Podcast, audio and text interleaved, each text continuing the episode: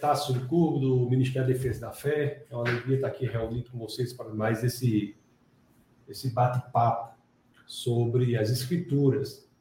E hoje nós vamos falar sobre, sobre Moisés. Né? Essa aqui é a nossa escola bíblica semanal. Toda terça-feira, às 21, 21 horas, se assim aprover o Senhor, estaremos aqui, estaremos aqui reunidos. Na próxima terça-feira, vou logo adiantando, eu tentarei é, transmitir, né, da nossa aula aqui, mas planejamento é que eu esteja na África. Então, a depender lá de como for a minha conexão com a internet e, e o tempo, lá eu faço a aula. Senão eu, a gente avisa aqui no Instagram que não haverá na próxima semana, mas eu tentarei fazer, tá? Depende lá da minha conexão internet lá na, na África que, que a gente faz ou não. Então vamos falar hoje sobre Moisés. Na aula passada, nós falamos, o, o tema da aula passada foi de José a, a, a Moisés, né? De José do Egito a Moisés. Nós vimos como aquela história é contada ali de José a Moisés, que é interessante que é um período de quase aí 300 e tantos anos que nós temos que separam José e Moisés, né? José, uma pessoa simples que é feita príncipe, Moisés é um príncipe que se torna uma pessoa simples. Esses dois marcos contam a história de, de escravidão do povo hebreu. Uma situação ali que o povo havia entrado no Egito como hóspede, quando José era exercia uma posição de grande autoridade e depois é escravizado. Nós vimos isso aí. É escravizado. E, e nós vimos que Moisés, na aula passada, nós vimos isso, né? Quem não viu pode assistir, está lá no, no, no, YouTube. E se você está assistindo qualquer outra plataforma aí sem ser YouTube, é no YouTube que você colocar os comentários, eu consigo ver aqui, depois eu, eu leio para vocês. E no Instagram, depois eu leio alguns comentários também. Então nós vimos lá que Moisés, ele tem uma situação, né, que ele mata um, um, um egípcio que, agri, que agredia um, um, um hebreu e foge. E ele foge. E hoje nós vamos é, contar a história aqui e refletir sobre a história a partir desse momento. Né? Moisés tem saído do Egito, estava lá numa vida tranquila, pastoreando ovelhas. Aí Deus aparece para Moisés e dá um chamado a Moisés. Isso depois de séculos sem se comunicar com o seu povo, depois de séculos sem comunicar com o seu povo, Deus aparece a Moisés, aparece novamente ao seu povo e aparece com um chamado a Moisés, um chamado específico a Moisés. Eu ajeitar meu cabelo aqui que tava parecia um, um cantor de rock. Aí ele aparece num. Moisés está lá, tranquilo, é um dia um dia comum em, em Israel, né, um lugar quente. Ele vê um arbusto, a gente vai ler depois as, as escrituras, mas eu só vou adiantar aqui. Ele vê um arbusto é, flamejante, um, um arbusto em chamas não há nada muito impressionante, né, um arbusto flamejante, principalmente num lugar seco, quente, mas o que é absolutamente impressionante é que esse arbusto flamejante era diferente de todos os demais arbustos, porque ele o fogo não consumia o arbusto. As chamas do arbusto flamejante eram autossuficientes não precisavam de nada para a sua existência, não precisavam de nenhum combustível para a sua existência. As chamas do arbusto flamejante por meio do qual Deus aparece a Moisés eram chamas autossuficientes, que não dependem de nada para a sua existência. Elas não consumiam nada, elas são autossuficientes. E, e Moisés ouve, né? Tem uma as escrituras a gente vai ler depois em Êxodo aqui, do capítulo 3, ele ouve Deus, é uma Deus se comunica com ele de forma audível e se comunica explicando e dando a ele uma missão é, relevante, uma missão importante. A gente tem muito a aprender sobre isso, sobre isso. Então, assim, eu peço a vocês que abram as escrituras aí no livro de Êxodo. Vamos ler aqui do capítulo 3. Êxodo, capítulo 3. Vamos ver do, do verso 6 em diante. É, eu peço, eu peço até que compartilhe aí o vídeo, viu? aproveite. Se você está no YouTube, deixa o like aí, o, o, aquele like, porque o algoritmo do YouTube entende que o vídeo é relevante. E deixe se você achar que é relevante, porque o algoritmo, o algoritmo entende que é relevante e compartilha com mais pessoas. Então vamos ler aqui Êxodo capítulo 3, verso 6. Vamos ler do 6 ao comecinho do 8. Do 8. Vamos ver como é que Deus aparece ali. Aqui, se você. Deixa eu compartilhar com quem está no YouTube, aqui no Facebook. Deixa eu compartilhar com você.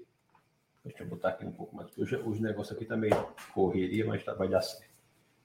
Se nós abrimos o livro de Êxodo, fomos aqui para o capítulo 3, o título que é dado ao capítulo 3 é Moisés e a sarça em chamas, né? A sarça ardente, o arbusto flamejante, a sarça flamejante. A a sassa que estava em chamas. E o. Deixa eu ler aqui o capítulo 3, deixa eu ler o começo, para você entender. Ó, Moisés pastoreava o rebanho de seu sogro Jetro, que era sacerdote de Midian. Então, Moisés estava lá em Midian, é que os havia fugido do Egito, estava tranquilo lá, casou, casado, e tendo uma profissão lá de pastorear aquelas ovelhas do sogro. Aí o verso 3, 1 diz: Um dia levou o rebanho para o outro lado do deserto e chegou a Horebe, o monte de Deus. Ali o anjo do Senhor lhe apareceu numa chama de fogo que saía do meio de uma sarça. Então Deus aparece por meio de uma chama de fogo que saía do meio da sarça. Aí, aí olha só aqui, ó. Moisés viu que, embora a sarça estivesse em chamas, não era consumida pelo fogo. A primeira informação que nós temos aqui, que Deus é um Deus autossuficiente um Deus que não precisa de nada para sua existência, um Deus que não precisa de combustível para existir, ele existe por si só, a autossuficiência de Deus. Aí o verso 3 diz assim: Que impressionante, pensou, porque a sassa não se queima, vou ver isso de perto. Ao verso 4. O Senhor viu que ele se aproximava para observar, e então, do meio da sassa, Deus o chamou. Moisés, Moisés, eis-me aqui, respondeu ele. Então disse Deus, não se aproxime, tira as sandálias dos pés, pois o lugar em que você está é terra santa. Disse ainda, eu, o verso 6 aqui, aí veja como é relevante isso. Porque Moisés teve uma educação palaciana, nós vimos isso. Moisés foi adotado né, pela filha do faraó, criou-se no palácio, teve uma educação palaciana, ele aprendeu no palácio sobre os deuses do Egito, os deuses pagãos. Ele conhecia o Deus verdadeiro, o Deus dos seus antepassados, o Deus de Abraão, Isaac e Jacó, e nós já vimos aqui na aula do começo que esses são os patriarcas e por que, inclusive, vimos, inclusive, por que, que são os patriarcas.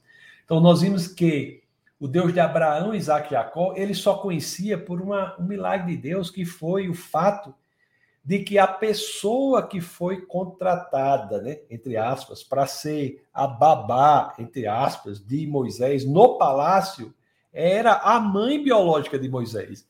Então você não tenha dúvida que o papel da mãe de Moisés na educação de, religiosa de Moisés foi central. Ela simplesmente ensinou a verdade a Moisés. Lógico que deve ter feito isso de maneira muito cuidadosa, com medo de ser pega. Mas olhe que impressionante. Moisés, Deus estava, ficou em silêncio com o povo durante a, escravidão é, no Egito, e nós temos aqui Moisés, que havia tido uma educação palaciana, iria entender quando Deus disse no verso 6: Eu sou o Deus de seu pai, o Deus de Abraão, o Deus de Isaac e Deus de Jacó. Então Moisés entende isso graças à mãe dele, né? o papel da mãe na formação religiosa do filho. Assim, isso, isso é relevante, isso nos ensina muito sobre o papel da paternidade, o papel que Deus nos dá de ensinar ao filho, ensinar ao filho. É, isso está em alguns momentos da Bíblia, o próprio Joshua, Josué, mais lá na frente nós iremos ver isso, quando ele vai falar para a geração que vai entrar em Canaã, na terra prometida, isso é mais para frente, nós iremos ver isso. Eu ainda estou com um negócio aqui que eu fiz o exame de sangue hoje. Aí, quando ele vai dizer, uma das orientações dele é exatamente essa: fale é, para os seus filhos dos milagres que Deus fez. Então, assim, pessoal, nós temos aqui, já aqui, em vários momentos da Bíblia, sempre que eu tiver a oportunidade, eu vou enfatizar, veementizar, sublinhar isso nós temos que ter uma percepção importante do nosso papel enquanto pais, né? Pai, mãe, ou se Deus colocou você na situação de ser a pessoa responsável pela criança, é, você tem esse papel de ensinar a ela a verdade, como a mãe de Moisés fez com Moisés, que embora Moisés tenha tido uma educação pagã, uma educação palaciana, a mãe dele o ensinou de maneira silenciosa, o verdadeiro Deus. Então, voltando aqui às Escrituras, em Êxodo, no capítulo 3, no verso 6, olha aqui que as Escrituras dizem, né? Disse ainda, ó Deus falando com Moisés: Eu sou o Deus de seu pai, o Deus de Abraão, o Deus de Isaac e o Deus de Jacó. Isso para ele foi relevante. Ele trouxe para si aquilo sobre o que havia sido ensinado em sua infância, nos momentos secretos do palácio, quando a babá, que era sua mãe biológica, o ensinava sobre o Deus de Abraão, Isaac e Jacó. Então, quando Deus, 40 anos depois aí, não sei quantos anos depois, chega e diz assim para Moisés, aparece novamente ao povo e diz assim: Olhe, eu sou o Deus de Abraão, Isaac e Jacó. Ele deve ter pensado, meu amigo, era o Deus sobre o qual minha mãe falava, ou foi o Deus que minha mãe me ensinou, Deus que foi o Deus da minha mãe. Que, então, assim, ele automaticamente fez essa correlação. E o verso 6 continua assim, ó. Então Moisés cobriu o rosto, pois teve medo de olhar para Deus. Aí o verso 7 de Êxodo 3. Disse o Senhor: De fato, tenho visto a opressão sobre o meu povo no Egito. Tenho escutado o seu clamor por causa dos seus feitores e sei quanto eles estão sofrendo. Aí o 8. Por isso desci para livrá-los das mãos dos egípcios e tirá-los daqui para uma terra boa e vasta, onde manam leite e mel. Aí continua, né? A terra dos cana Neus, os iitas, enfim, mas essa primeira parte do verso 8, que é, que, que é importante que nós, é, nós foquemos nela. Então Deus chega e diz assim: eu tenho, Deus chega para Moisés, eu sou o Deus dos seus antepassados, eu sou o Deus do povo hebreu, o Deus de Abraão, Isaac e Jacó, o Deus sobre o qual você foi ensinado, o Deus sobre cujos feitos você foi ensinado, cujos feitos você aprendeu. Eu sou o Deus de Abraão, Isaac e Jacó. E, ele, e Deus diz assim: Eu tenho visto o sofrimento do meu povo, mas isso não, não continuará assim. Eu irei fazer algo. Então, Moisés, ali que havia fugido do Egito, exatamente por ter se insurgido contra uma, um tratamento opressivo do povo ele deve ter se sentido absolutamente hum, é, maravilhado. O Deus único e verdadeiro apareceu e disse que ia fazer algo. E, e interessante aqui, re, preste atenção como, é, como são as coisas de Deus, né? Porque Deus diz assim: Eu vou fazer. Porque está aqui no verso 8, Êxodo 3, 8. Vou repetir. Por isso desci, desci para livrá-los. Deus diz que ele irá livrá-los. Ele, Deus, desceu para livrá-los das mãos dos egípcios e tirá-los daqui para uma terra boa e vasta. Então Moisés deve ter dito: Meu amigo, esse Deus é alto nível. E de fato é. Então deve ter dito assim, deve ter pensado, quero só ver, vai Deus, age, faz alguma coisa, faz alguma coisa. Agora acontece Acontece que Moisés ele não esperava, ele talvez não, por Deus não ter falado ainda com ele esse tempo todo, não, não tinha falado até então. Eu acho que Moisés não sabia muito bem como era o modo de agir de Deus, né? O modo de agir de Deus. Porque mais para frente agora, aqui, ó, é porque Deus diz assim: "Eu vou fazer". Aí depois Deus dá uma missão para Moisés. Então assim, Deus faz tudo, mas o padrão que Deus usa é fazer por meio da nossa obediência, do nosso comprometimento, do nosso envolvimento.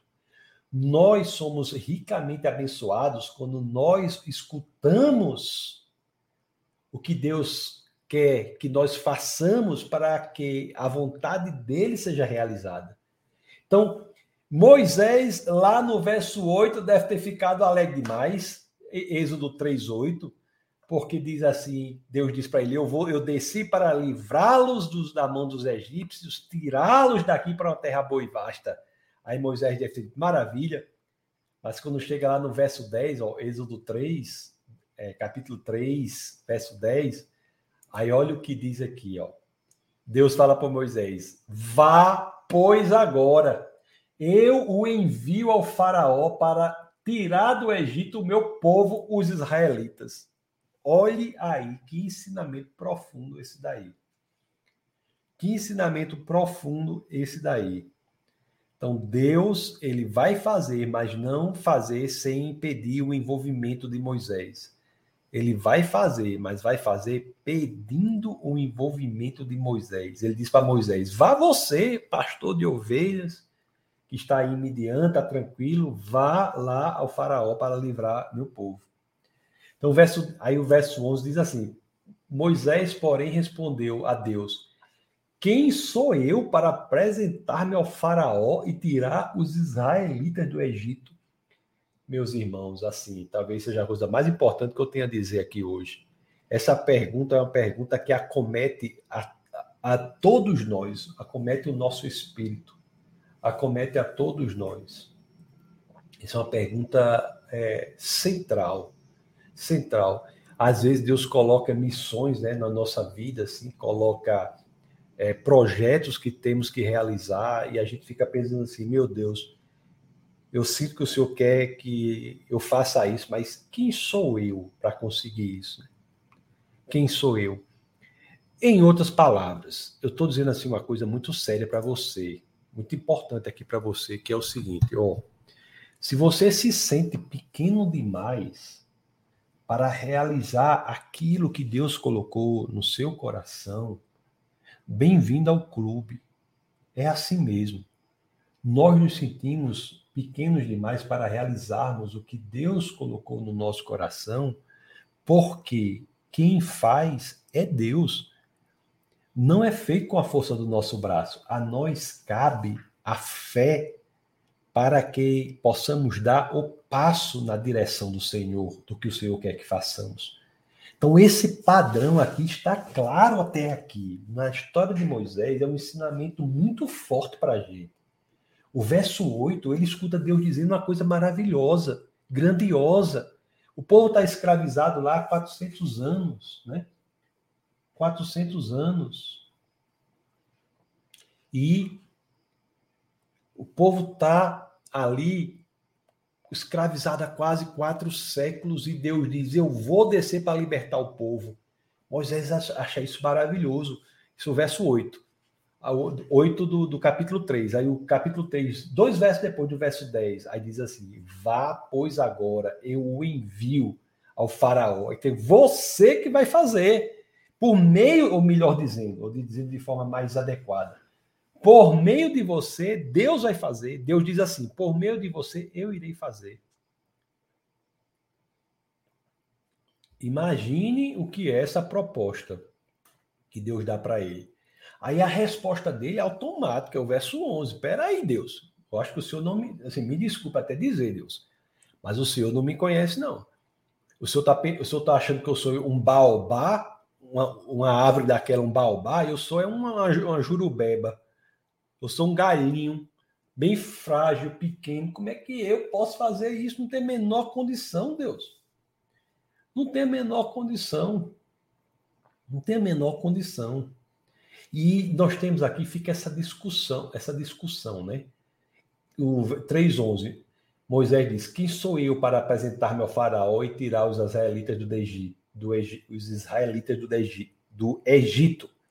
Aí o verso 12 tem essa passagem aqui, que é também um ensinamento grandioso para nós. Porque quando você diz assim, Senhor, eu sou pequeno demais para isso. Olha o que o verso 12 diz aqui, 3,12. Deus afirmou: Eu estarei com você. Eu estarei com você. Deus não vai nos pedir Deus não vai nos pedir para fazer algo sem que Ele esteja conosco. Então, assim, a obediência a Deus é o que precisa, porque aquilo tem que ser realizado, não será realizado por nós sem Deus. Deus está conosco. Então, é o que diz exatamente a Moisés, Moisés aqui. Eu estarei com você. É, Êxodo 3,12. Esta é a prova de que sou eu quem o envia. Quando você tirar o povo do Egito, vocês prestarão culto a Deus neste monte. Meu amigo, ó, é, é isso aqui é uma aula para a gente. É uma aula para a gente. Porque o que Deus coloca no nosso coração para fazer, eu, pelo menos comigo, é assim, não sei com você. Mas Deus coloca coisa no meu coração para fazer que eu acho que é irrealizável. Aí eu tenho que me lembrar do que Deus falou para Moisés. Moisés achou que era irrealizável também tirar o povo do faraó. Como é que é libertar o povo lá do faraó? Aí Deus diz: Eu estarei com você. Eu estarei com você. E outra coisa, antecipe no seu coração para o presente aquilo que será conquistado. Ele diz: Quando você terá o povo do Egito, vocês prestarão culto a Deus neste monte. Aí o 3,13 diz assim: Moisés, Moisés perguntou: quando eu chegar dentro dos israelitas, eu lhe disser, o Deus, aí Deus disse que vai estar com ele, e aí ele diz, pronto, agora eu tenho que achar alguma maneira de sair, né? Porque quando eu estiver lá diante dos israelitas e lhe disser, o Deus dos seus antepassados me enviou a vocês, e eles me perguntarem, qual é o nome dele? Que lhes direi? Moisés pergunta, e como é que eu vou explicar que Deus é esse? Porque os israelitas também, muito tempo, sem Deus aparecer, Aí o verso 14 é poderoso. Ele diz assim: é, Êxodo 3,14 é poderoso. Diz assim, ó, as escrituras rezam assim, ó. Disse Deus a Moisés: Eu sou. Eita, não tô nem. Desculpa, eu não tô nem compartilhando com vocês, né? Tá aqui. Disse, aí o verso 14, né? 3,14. Disse Deus a Moisés: Eu sou o que sou. Rapaz, você vai chegar para os israelitas que estão numa situação terrível. E eles, quando perguntarem quem são, que Deus é esse, você vai dizer: olha, esse Deus único e verdadeiro é um Deus que não é o Deus que é projeção das suas necessidades, das suas vontades, dos seus quereres, dos seus desejos. Esse Deus é o Deus que apareceu na numa numa chama que não consumia nada. E é o Deus que é. Esse Deus não é uma consequência do que você quer que ele seja. O Deus não é uma projeção da sua mente. É o Deus que diz: Eu sou o que sou. Eu sou o que sou. Então é esse Deus que é o que é, que envia Moisés aos israelitas para tirá-los tirá da escravidão do Egito. E o verso 14 diz assim: Disse Deus a Moisés: Eu sou o que sou. E isto que você dirá é isto que você dirá aos israelitas: Eu sou, me enviou a vocês. Eu sou, me enviou a, a vocês. Rapaz, isso aí é muito profundo, não é? O, o, o diálogo continua aqui sempre Moisés, né, mostrando assim o medo que ele tinha, o medo que ele tinha é, diante do que ele teria em enfrentar o faraó. O medo em vencer os obstáculos que, que aparecem, ou a percepção da dificuldade de alcançar o projeto de Deus para a nossa vida, é uma percepção real, né? É percepção real. Então, não há garantia de Deus de que não haverá problemas. A garantia é a de que nós não estaremos, estaremos, estaremos sóis. Que nós não estaremos sóis. Então, essa é a garantia. Nós não estamos sóis. Por, ma por maiores que sejam os desafios, nós não estamos sóis. Não estamos sóis. Deus está conosco. Nós temos que ter essa percepção. Percepção. Bom, e Deus vai lá para. E Moisés enfrenta lá a situação. Deixa eu abrir aqui na primeira epístola de São Pedro, no capítulo 2, da primeira de Pedro, no capítulo 2, do verso 15. As escrituras dizem assim, ó. 2, 15 e 16. Pois é da vontade de Deus que, praticando o bem, vocês silenciem a ignorância dos insensatos. Vivam como pessoas livres, mas não usem a liberdade como desculpa para fazer o mal. Vivam como servos de Deus. De Deus, né?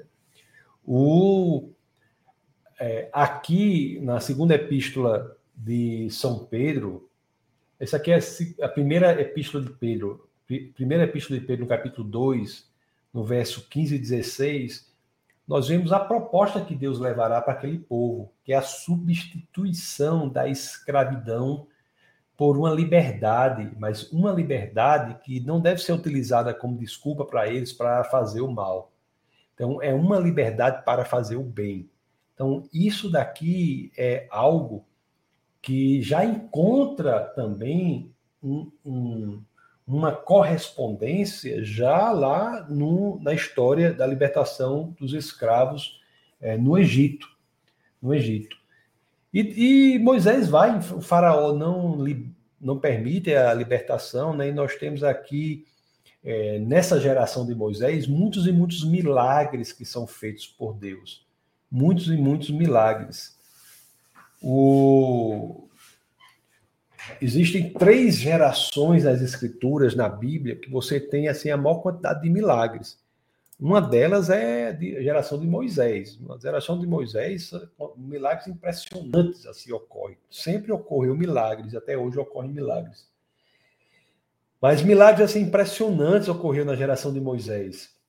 A de Elias e Eliseu e de Jesus e seus apóstolos. São essas três gerações: Moisés, Elias e Jesus você tem milagres impressionantes. E aqui é, nós temos nas escrituras que Deus ele começa a agir contra o faraó, é, para que o faraó liberte o povo. Deus começa a demonstrar por meio de milagres, das chamadas pragas do Egito, enviar situações para o, o faraó que vai demonstrar o poder de Deus. É interessante que essa, esses milagres que acontecem, né, do, do que acontece com o faraó para o faraó libertar o povo do Egito, é, são milagres de Deus que todos eles, todas essas chamadas pragas do Egito, têm correspondência com o poder de um Deus do Egito. Então é sempre Deus, o único verdadeiro Deus, demonstrando assim: esses deuses aos quais você serve não tem poder sobre o único e verdadeiro Deus. O único e verdadeiro Deus é infinitamente maior do que qualquer Deus, que é projeção da mente humana, que é criação do homem, que é que é, é são deuses, porque como é que acontece na é, em muitas manifestações religiosas que não são manifestações religiosas verdadeiras? É o seguinte, as pessoas escolhem os deuses como quem escolhe produtos na prateleira da, da, do supermercado. Então, tem gente que escolhe um Deus, porque esse Deus é, é um Deus lá, um ídolo lá, porque é casamenteiro, outro é que é dar saúde, outro é que é dar. É, é, abençoa os, sei lá, os engenheiros, outro que não sei o quê. Você vai, essas pessoas escolhem deuses, como era no Egito, é, como era em Roma. Então, todas as manifestações pagãs têm esse mesmo padrão. Os grupos de ídolos que são escolhidos são grupos de ídolos que são dependentes da necessidade do povo. Você escolhe um Deus que é um Deus que é, vamos entre aspas, abençoador daquelas pessoas que são da sua profissão. Um Deus que atenda aos seus, às suas necessidades particulares. O Deus único e verdadeiro é aquele que já se apresenta a Moisés, como nós vimos, já quebrando essa lógica. E essa lógica existe até hoje para muita gente. Então, tem pessoas que são devotas de certos deuses de acordo com aquilo que elas esperam do Deus, que querem que Deus faça. É uma forma de projeção mental das suas necessidades para que Deus atenda aquilo. Mas o Deus único e verdadeiro, ele quebra esse padrão que existia, existiu sempre, da antiguidade, em todas as religiões, assim, não verdadeiras, até hoje existe esse padrão. Então, esse Deus, quando ele aparece, ele já aparece nessa proposta: olha, eu sou o que sou. Então, assim, você tem que ter a noção da profundidade dessa frase. Eu sou o que sou, quer dizer, eu não sou aquele que você quer que eu seja. Eu não sou aquele que você quer que eu seja. Eu sou o que sou. Eu sou independente das suas vontades, que, seus quereres, dos seus desejos. Eu sou o único e verdadeiro Deus. Eu sou aquele que é o mesmo ontem, hoje e amanhã. Eu sou o que sou. Isso quebra radicalmente com os padrão, com o padrão, os padrões dos ídolos. Isso quebra radicalmente. E as pragas do Egito são sempre situações contrárias a deuses específicos do Egito que lidavam com situações específicas. E as pragas do Egito vão demonstrar, vão demonstrar que é, esses deuses nada podem diante do único e verdadeiro Deus. É uma humilhação pública dos pequenos ídolos pelo poder impressionante, sobrenatural do único e verdadeiro Deus. Também para Moisés, essas pragas do Egito, que são chamadas assim, pragas do Egito, são uma forma, uma forma de é, avalizar, de dar a base, da, fazer o fundamento do ministério profético do próprio Moisés, porque Moisés ele precisa construir a liderança profética dele e Deus ele constrói os fundamentos dos milagres que ele faz por meio de Moisés. Então, assim, é Deus avalizando Moisés. Avalizando Moisés. Então, Moisés não só cresce em convicção de que Deus está com ele, mas aqueles que assistem aquilo que está ocorrendo por meio de Moisés é, entendem que há um ministério específico de liderança para Moisés. E esse ministério será central na parte posterior, quando ele vai para o deserto e vai até, leva o povo até Canaã. Né? Não chega a entrar em Canaã por um erro de liderança que Moisés comete muito mais na frente. A gente vai estudar isso quando ele manda é, especialistas para ver como era Canaã. Esses especialistas voltam e, em sua maioria, os especialistas dizem assim, né? tirando só dois, que é Josué e Caleb, os outros especialistas vão dizer assim: olha, Moisés, não dá para entrar na terra prometida, não porque lá as pessoas são muito grandes, poderosas, tal, não dá para entrar. Então Moisés naquele momento era para ter dito assim: que conversa é essa? Vocês são espe especialistas de porcaria nenhuma.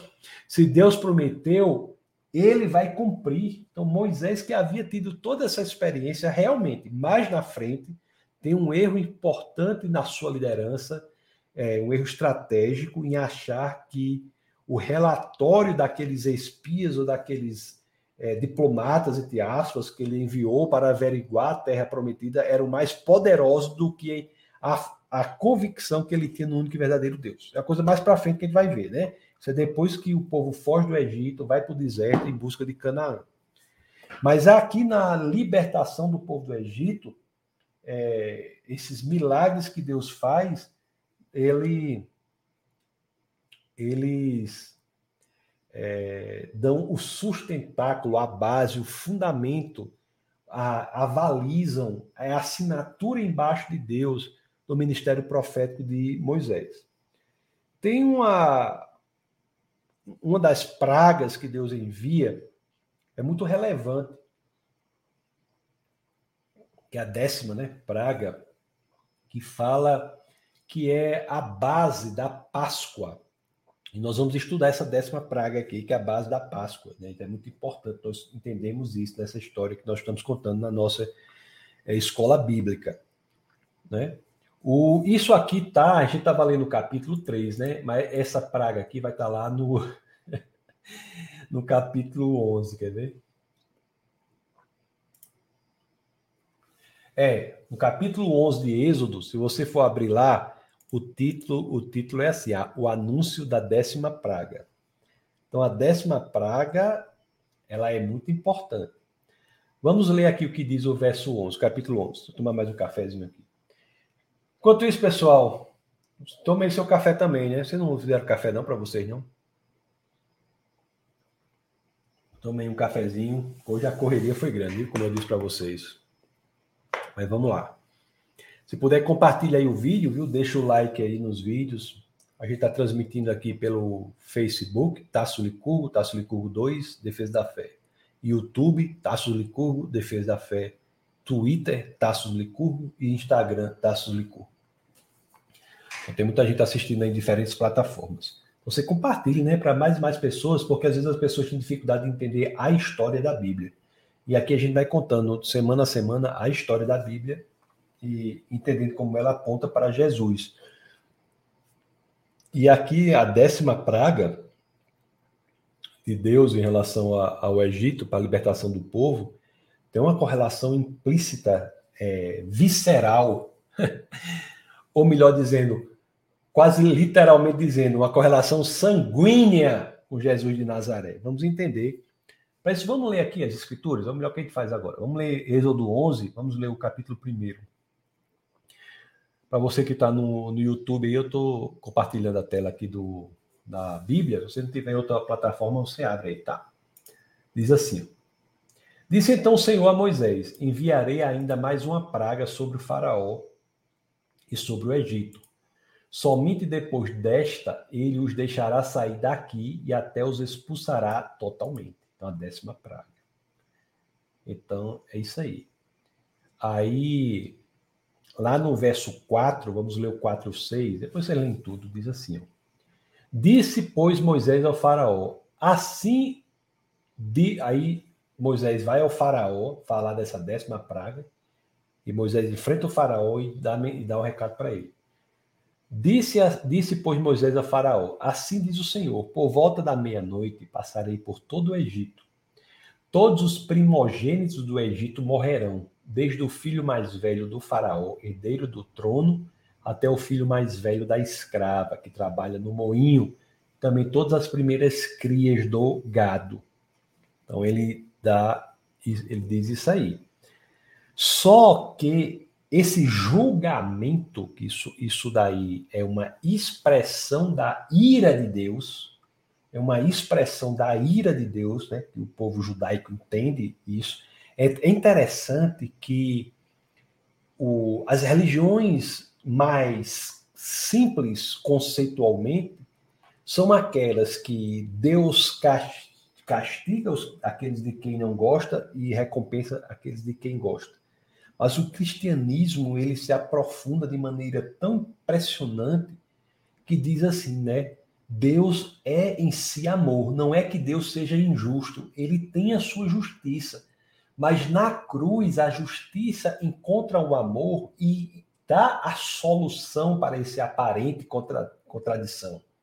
Essa aparente contradição de como Deus pode ser justo e destruir o pecado e todo que está envolvido no pecado, e Deus pode ser amor, é encontrada na cruz. E esta solução, que é aperfeiçoada apenas no advento da cruz, ela já tem de maneira introdutória esta lógica apresentada aqui na décima praga do Egito.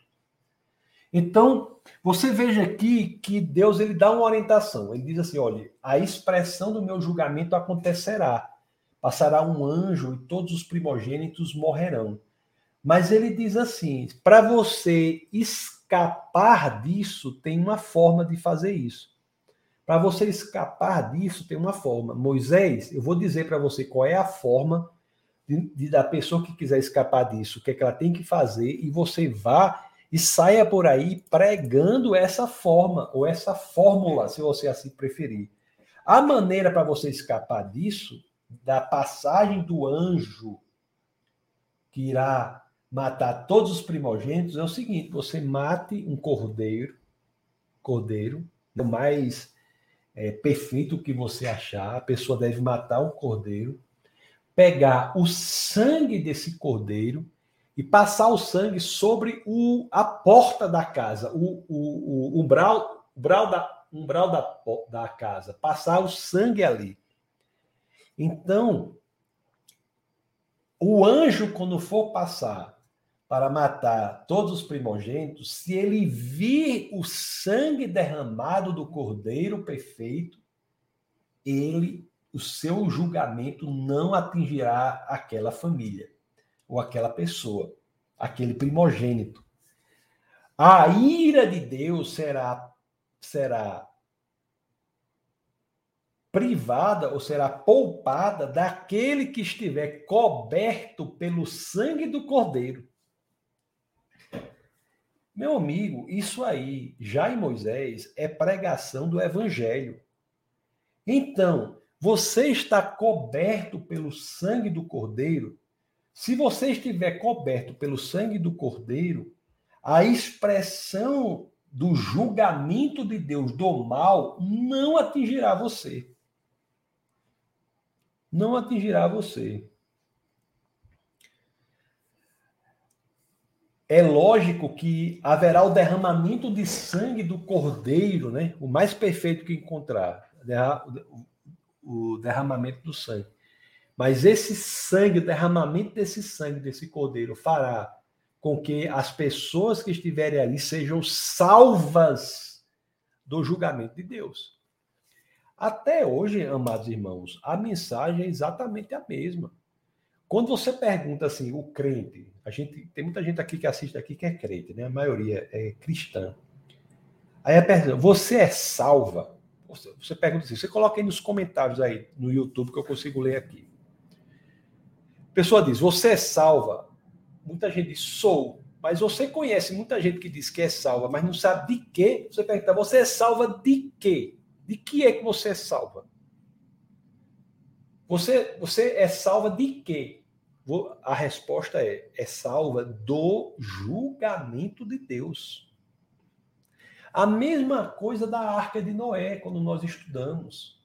Aqueles que estavam na arca eram salvos do julgamento de Deus. Estavam acima do julgamento de Deus que se deu pelo dilúvio.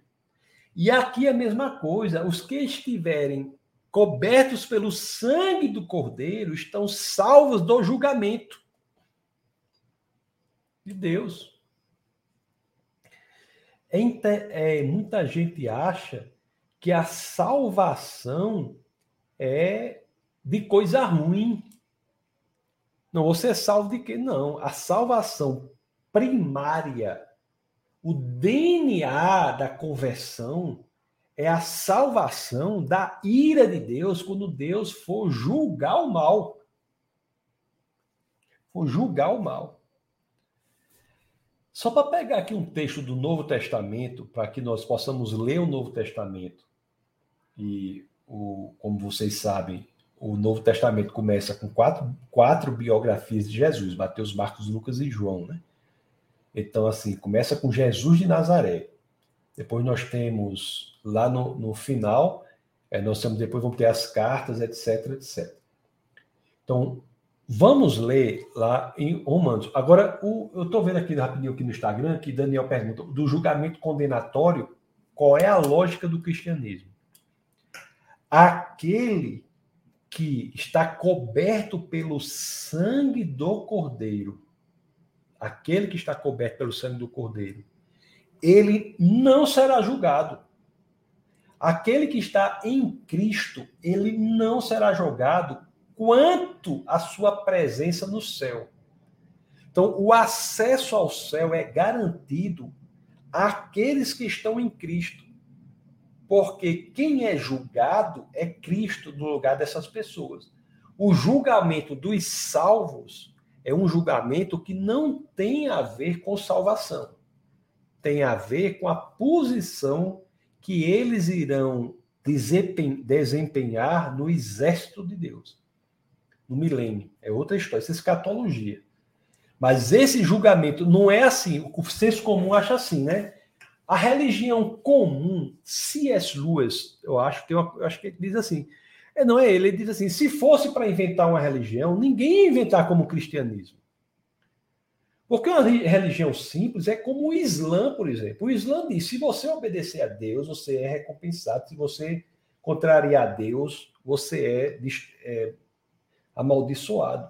O cristianismo não é assim. Você não vai para o céu pelo que você faz. Não é pelo que você faz você vai para o céu. Não, não, as escrituras dizem que por mais coisas que você faça, nada disso atinge o critério de Deus. É assim, ó, deixa eu explicar isso para você. É como se você tivesse na, na escala da moralidade, você tivesse Madre Teresa de Calcutá aqui e Adolf Hitler aqui. Só que o padrão de Deus está muito acima dos dois. É lógico que na escala da moralidade que vem de Deus, Madre Teresa de Calcutá agiu muito mais moralmente do que Adolf Hitler. Mas por mais moralmente que Madre Teresa de Calcutá tenha agido em sua vida, a sua expressão moral, ou a expressão moral de sua vida, do seu comportamento aqui na Terra, não atinge nem de perto o padrão de moralidade de Deus. Então, quem é salvo não é quem tem boas ações. Quem é salvo é quem está em Cristo. Agora, entenda bem. Como é que boas ações se relacionam com o cristianismo? As boas ações não são antecedentes da salvação elas são consequência do espírito que é salvo. A pessoa que é salva passa a agir cada vez mais de forma parecida com Deus, que é Cristo. Então, assim, é um processo chamado santificação. A salvação é o antecedente do bom comportamento. Não tem o comportamento não é pressuposto à salvação como muita gente acha que é. Então, nós temos aqui, na lógica é, de Moisés, já na, da décima praga, na libertação do, da, da escravidão do Egito, essa lógica estabelecida. Então, quem são aquelas, aquelas famílias cujos primogênitos não serão mortos pelo julgamento de Deus? São as famílias que agem bem? São as famílias que, que pagam impostos? São famílias que se comportam adequadamente. Que, não, nada disso. Não, é, não é que seja bom, seja ruim, nada disso. Salvo é aquele que está coberto pelo sangue de Jesus. Agora, após a pessoa ser salva, salva, e aí já no cristianismo, o Espírito de Deus passa a agir na pessoa e gradativamente nós passamos a agir de forma cada vez melhor. A salvação é um processo de se tornar mais e mais parecido com Cristo, para o salvo. A gente vai ver isso muito bem, mas eu só quero aqui ler a carta aos Romanos, no capítulo 3, no verso 21 a 25, que é coisa do Novo Testamento. Nós vamos ler esse texto do Novo Testamento, que é a carta de, do apóstolo Paulo, à igreja de Roma, e nós vamos ver aqui é, se não tem a ver com com o que estamos vendo em Moisés. Olhe só a, como Moisés aponta para Cristo. Tudo no Antigo Testamento aponta para Cristo. Olha o que as escrituras dizem aqui, ó. É, a justiça por meio da fé, é o título. Romanos 3, vamos ler 21 a 25. Mas agora se manifestou uma justiça que provém de Deus, independente da lei, da qual testemunham a lei e os profetas. A justiça de Deus mediante a fé em Jesus Cristo. Para todos os que creem, não há distinção. Pois todos pecaram e estão destituídos da glória de Deus, sendo justificados gratuitamente por sua graça por meio da redenção que há em Cristo Jesus. Deus ofereceu como sacrifício para propiciação, propiciação, meus queridos, que é, da misericórdia, sacrifício para desviar da ira. Então, Deus o ofereceu como sacrifício para propiciação mediante a fé, pelo seu sangue, demonstrando a sua justiça em sua tolerância, havia deixado impunes os pecados anteriormente cometidos. Isso aqui que nós lemos aqui do Novo Testamento, na carta aos Romanos, explica a teologia que há em Moisés. A teologia que já há em Moisés. É, o sangue derramado para a libertação do povo do Egito, libertar é um termo também que é usado em Cristo, o sangue derramado para libertação no Egito é uma, uma solução momentânea que Deus dá hum, para apontar para a solução eterna perfeita que há em Cristo, que é o derramamento de sangue para a liberdade, para a eternidade. Então, o Antigo Testamento aponta para Cristo, aponta para Cristo. Então, quando até hoje em dia, pessoal, você pode andar aí pela rua e você vai ouvir alguém dizendo assim, né? Você está coberto pelo sangue do Cordeiro. Essa pessoa não parece que está se referindo à história de Moisés. Né? Em certo sentido, sim, mas só de forma e se referindo à história de Moisés como um elemento que aponta para o derramamento do sangue do Cordeiro perfeito que foi Jesus Cristo na cruz. Então, o Antigo Testamento são trailers, como fosse trailer de filme, que vai antecipar o filme completo que se dá em Cristo Jesus. A Páscoa é a celebração disso que aconteceu ali, a Páscoa. Cristo, antes de morrer, ele, ele morre como uma oferta na Páscoa. Cristo morre exatamente como esse cordeiro. Interessante isso também. Não é? E há, há na Páscoa é, sempre os elementos envolvidos na Páscoa contam também essa história. Também essa história, não é? O, o, o pão não tem fermento, não há tempo para desenvolver aquela ação imediata. Você vai você tem as ervas amargas, o amargor representando o julgamento de Deus, mas você tem o vinho doce representando a misericórdia do Senhor. Deus, é interessante que Jesus mais na frente, nós vamos ver tudo isso mais na frente, mas quando ele vai morrer, ele reúne os discípulos na Páscoa, senta com eles lá e é, organiza o, o quarto lá onde eles se sentam com esses elementos da Páscoa. A única mudança que ele diz é que ele, quando quebra o, o, o, pão e o vinho, ele vai falar de forma diferente, como ninguém havia falado até então na Páscoa. Essa Páscoa foi única dele.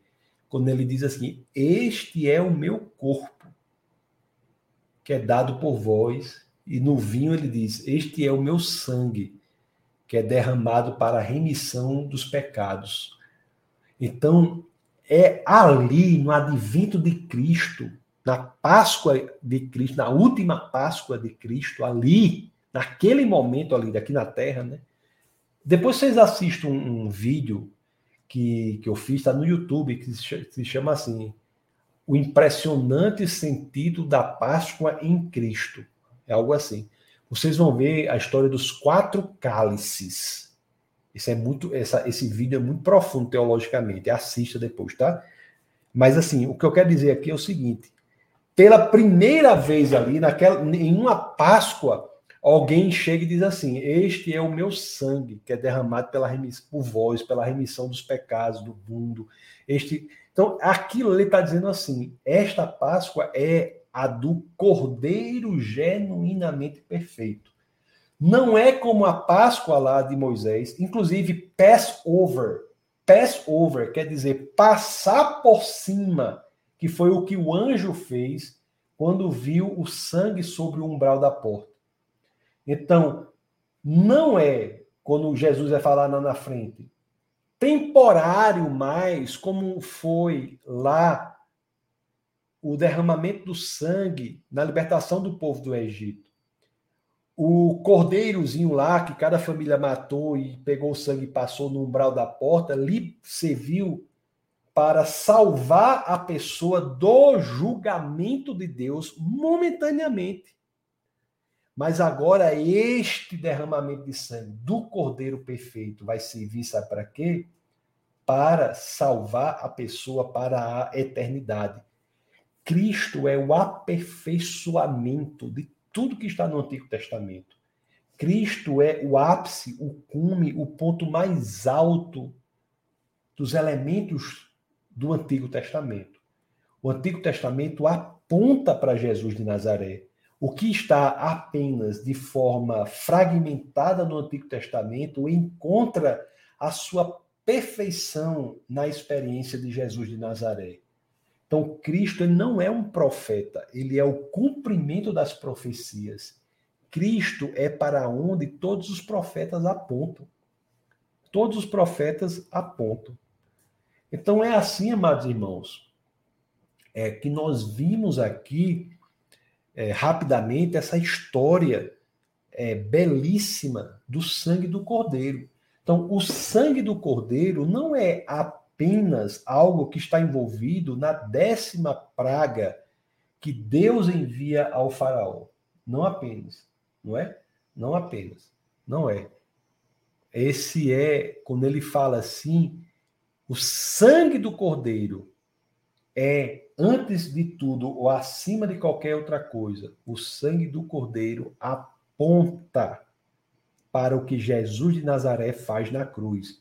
Então, assim, nunca leu o Antigo Testamento sem entender que ele aponta para Cristo, não. Eu já disse aqui e sempre repito. O Antigo Testamento só pode ser entendido verdadeiramente em sua profundidade com a chave hermenêutica, que é Jesus Cristo.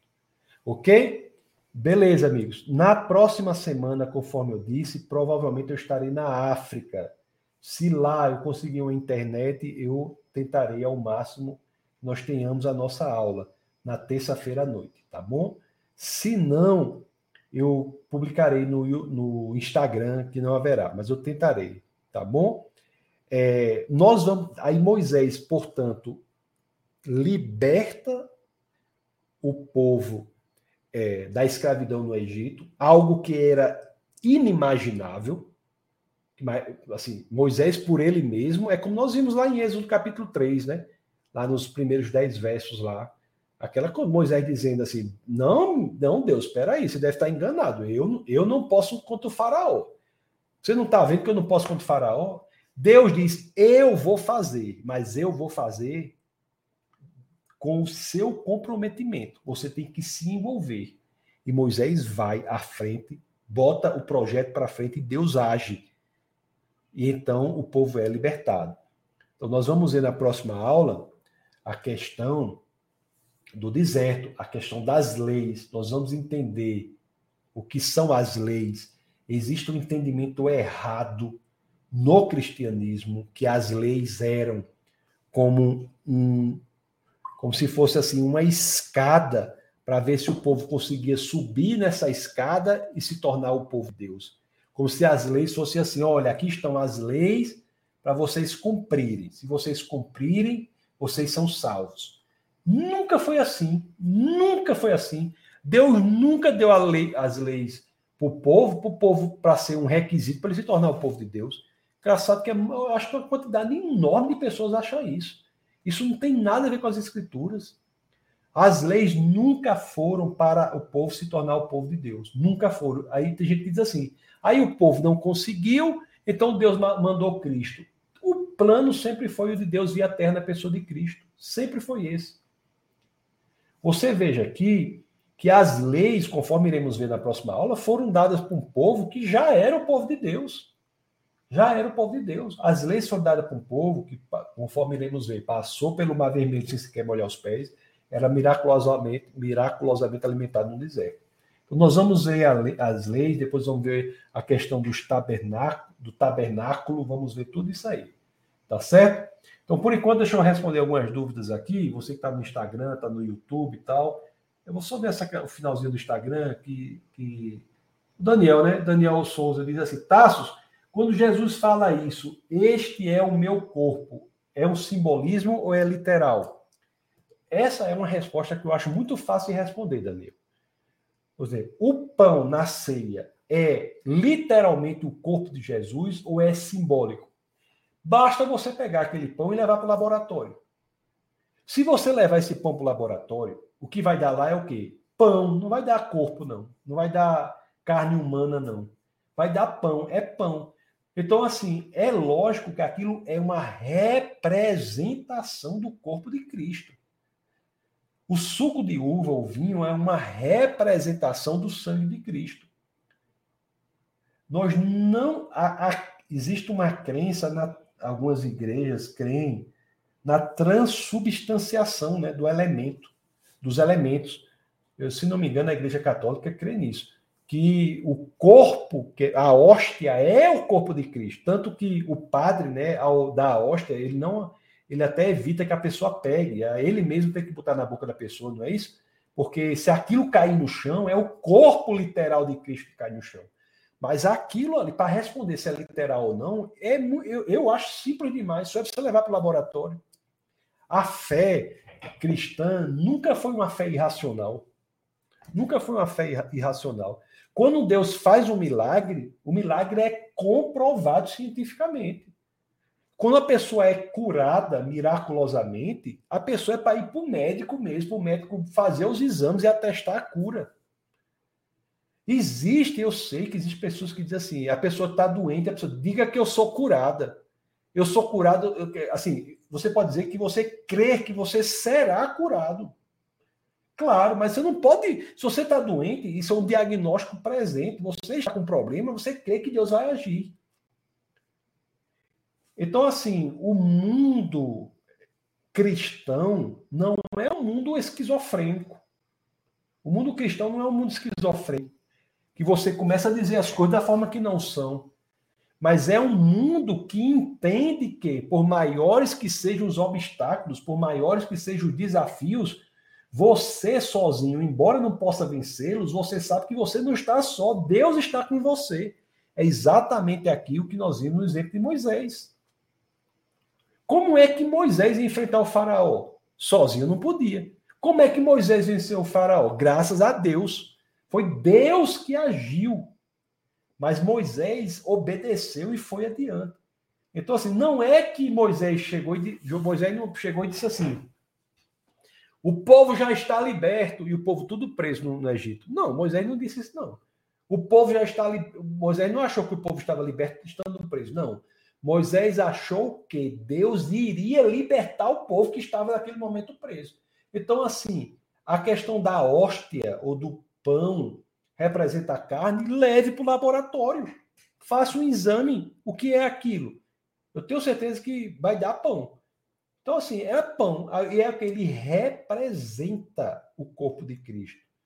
O sangue, o, o, vinho representa o sangue de Cristo. Então, assim, essa, essa, essa questão aí é uma questão que tem fundo científico, mas tem fundo teológico também, não é? Porque Nunca a fé cristã quis ser irracional. Não. A fé cristã leva você a lugares que a razão não leva, mas não quer dizer que ela seja contrária à razão. Por que, que a fé cristã leva você a lugares que a razão não leva e mesmo assim ela não é contra a razão?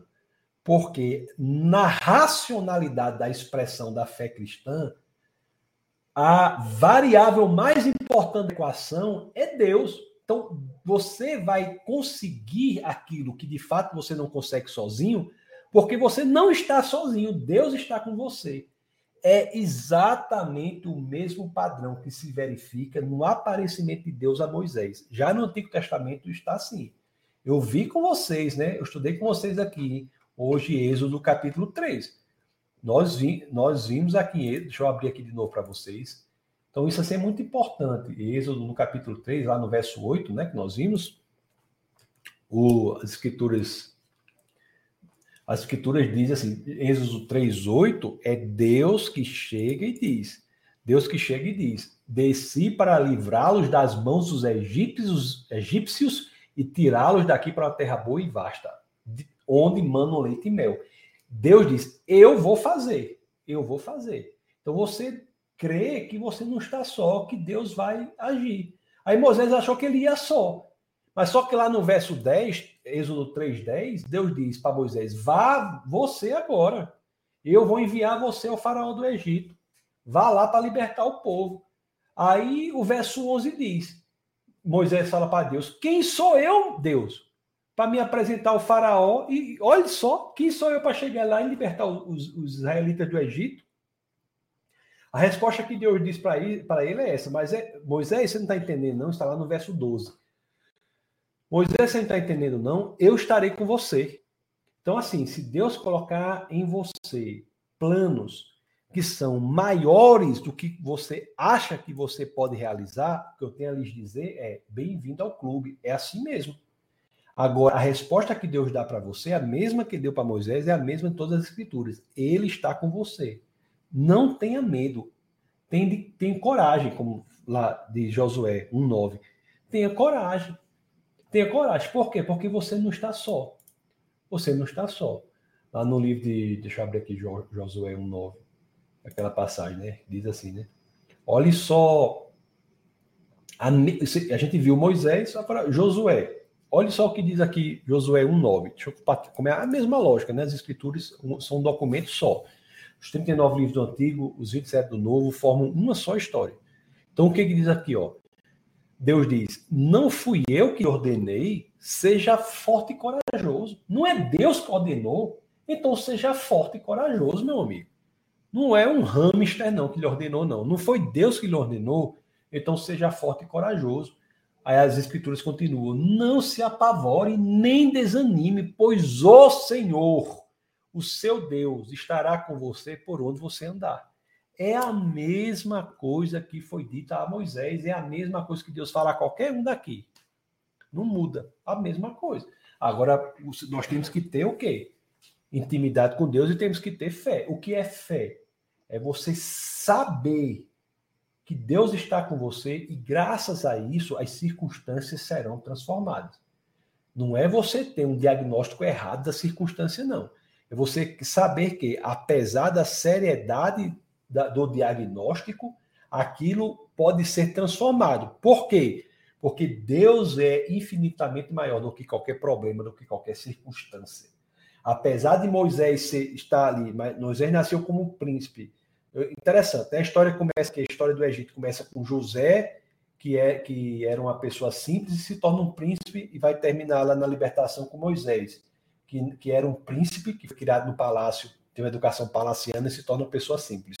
Então Deus chega para aquela pessoa simples que tinha já saído lá do. estava cuidando de ovelhas, chega e diz assim: meu amigo, você vai agora simplesmente libertar os egípcios, você vai libertar os israelitas dos, do Egito de quatro séculos de escravidão e você simplesmente vai enfrentar a pessoa mais poderosa do mundo, que é o faraó.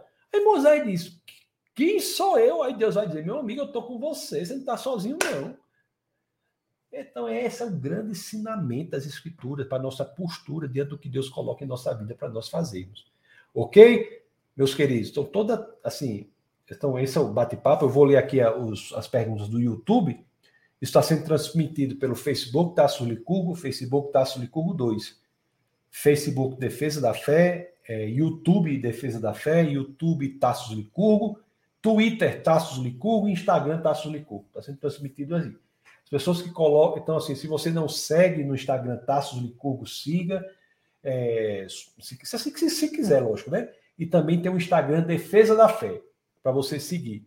Se você não está inscrito no canal de vídeos do Defesa da Fé TV, se inscreva. O meu canal é Tasso Licurgo, mas essas coisas é, voltadas à teologia apologética estão muito no, no canal Defesa da Fé.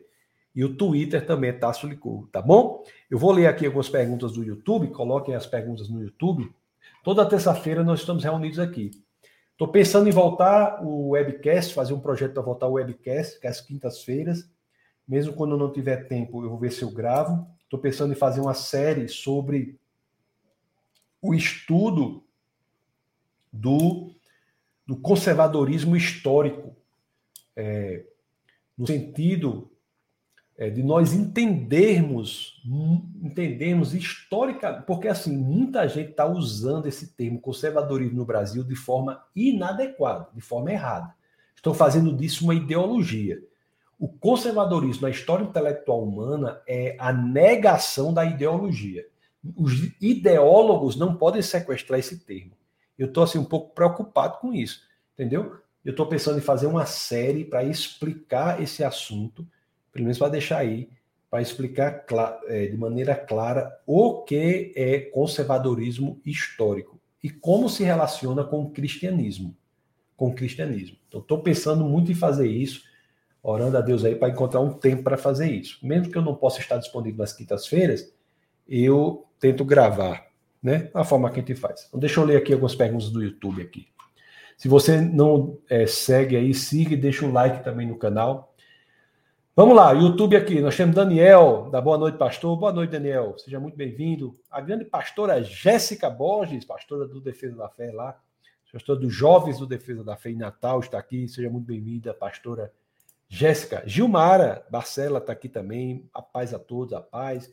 Kardec, da boa noite, a paz do nosso Senhor Jesus. Boa noite, Kardec, seja muito bem-vindo. Grande João, João Francelino, sua família amada, da boa noite, graça e paz, graça e paz. Marcelo Santos está aqui, da boa noite, pastor. Hoje o estudo vai ser tremendo, com a glória de Deus, amém. Glória a Deus por isso, Marcelo. Sueli está aqui, da boa noite a todos, paz, pastor. A, Liz nasceu na última terça-feira. o é, Sueli é, sempre aparece aqui, né? Bota a, ela, eu sou a avó. E aí tá, nasceu a filhinha que estava na barriga, que é a avó, assim, a segunda filha, né? De Josias e Tássia, no, uma família muito querida por nós. É, nasceu Liz. Estou sabendo, Sueli, tô sabendo que nasceu né, bem, com paz, que Deus abençoe poderosamente essa sua família, a família Suelia, da sua de Tássia, que é sua filha, de Josias, seu genro e todo e todo e as meninas lindas que Deus faça dela uma missionária, né? Onde quer que ela, que ela esteja, a Liz esteja, trabalhando onde esteja, ela saiba que, que tem uma missão de refletir a luz de Cristo para o mundo. Então, a família que, da qual nós gostamos muito, que é muito querida por nós. Então, bem-vindo ao mundo, Liz, né? Bem-vindo ao mundo, Liz. Você já tem, já nasce com a, com a missão aí, a missão de todos aqueles que servem a Cristo, que é refletir a luz para o mundo em trevas. Maria José da Boa Noite e Paz, pastor. Ela, a grande Maria José, Mazé de Fortaleza, Ceará. Boa noite. Patrícia Cavalcante está aqui. Boa noite, Patrícia. Gilmário também está aqui, da Boa a Paz. A Paz, boa noite. Charles está aqui. Grande Charles. Boa noite, boa noite, Charles. É o nosso, é o nosso querido Charlinho. O Luana está aqui, diz boa noite, graça e paz do nosso Senhor. Compartilhe essa aula para que mais pessoas possam ter acesso a esse estudo maravilhoso. É isso aí, Luana. Compartilhe, pessoal. Compartilhe. O grande Leo Perez, my friend from Oklahoma. Esse é um grande amigo nosso, um homem de Deus. Ele tem um louvor. Eu vou ver se eu se gente combina alguma coisa. É um ministro de louvor, ele impressionante. Um homem de Deus. Ele e sua esposa Alma Alma Perez são nossos queridos dois, casal muito amado por nós, por nós, muito querido por nós, que é um casal lá de Broken Arrow, Oklahoma, nos Estados Unidos. Eu ensinei durante uns três anos na universidade que fica em Tulsa, que é uma cidadezinha vizinha a Broken Arrow. Nós conhecemos aí esse casal, ficamos muito amigos deles, já fomos algumas vezes lá. Querendo que eles venham ao Brasil, né? Conhecer o Brasil. O Reginaldo diz a paz do Senhor, a paz do Senhor. O Al diz, pastor, boa noite. O senhor poderia fazer algumas aulas de apologética, principalmente com a diferenciação do cristianismo para religiões orientais, tipos hinduísmo, etc. Porque os ateus sempre perguntam como poderiam afirmar que o Senhor é o Deus verdadeiro, ao contrário desses ídolos inventados por outras nações. Nós estamos com um projeto aqui de fazer um curso né, de apologética, um curso profundo de apologética mesmo. É fazer profissionalmente, é, com certificado, com tudo. Estamos pensando nisso. É, existe uma, um vídeo meu no YouTube que é Por que o cristianismo entre outras religiões? Uma coisa assim.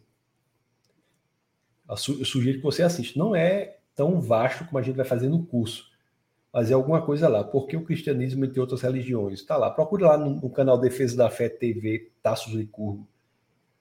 Mas depois vai fazer esse curso, tá? E Silva, Suzy Silva diz boa noite, graça e paz, pastor. Boa noite, Suzy, seja muito bem-vinda. Ok, pessoal, Deus abençoe vocês, já são 10h20 aí. Tem uma semana abençoada, conforme eu disse, estarei fora aí, é, orem por essa, essa viagem aí.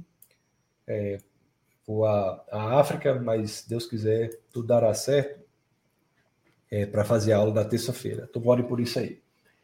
Então, Deus abençoe poderosamente vocês e que nunca se esqueçam, tá bom? Aqui em Defesa da Fé é proibido não pensar. Então, um abraço para vocês.